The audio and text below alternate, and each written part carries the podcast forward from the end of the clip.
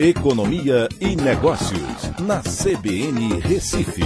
Oferecimento Cicred Recife e Seguros Unimed. Soluções em seguros e previdência complementar.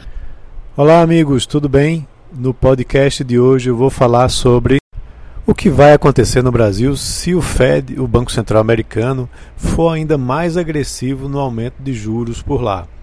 O relatório que foi é, divulgado pelo banco Credit Suisse aponta para preocupações adicionais caso o Fed aumente a taxa de juros de forma mais incisiva, estilo que aconteceu na década de 80. Os impactos serão sentidos também por mais tempo. Um pequeno aumento nos juros americanos trará pouco impacto ao Brasil, que iniciou a elevação da Selic no ano passado, quando foi de 2% para 11,75% ao ano, se blindando contra uma alta moderada dos juros nos Estados Unidos.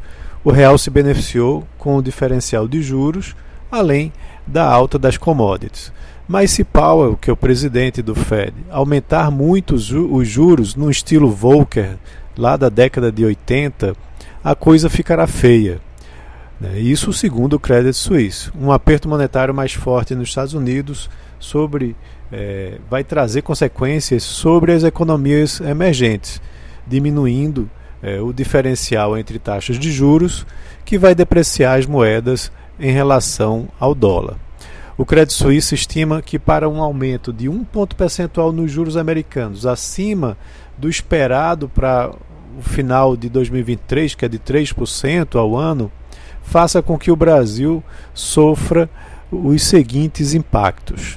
Vai ter uma depreciação da taxa de câmbio real de 8% no primeiro trimestre depois da alta, um aumento na inflação de 0,4 ponto percentual ao longo de oito trimestres, uma redução de 0,2 ponto percentual no crescimento do PIB em relação ao trimestre anterior ao longo de quatro trimestres e um aumento de 0,7 ponto percentual da Selic ao longo de quatro trimestres.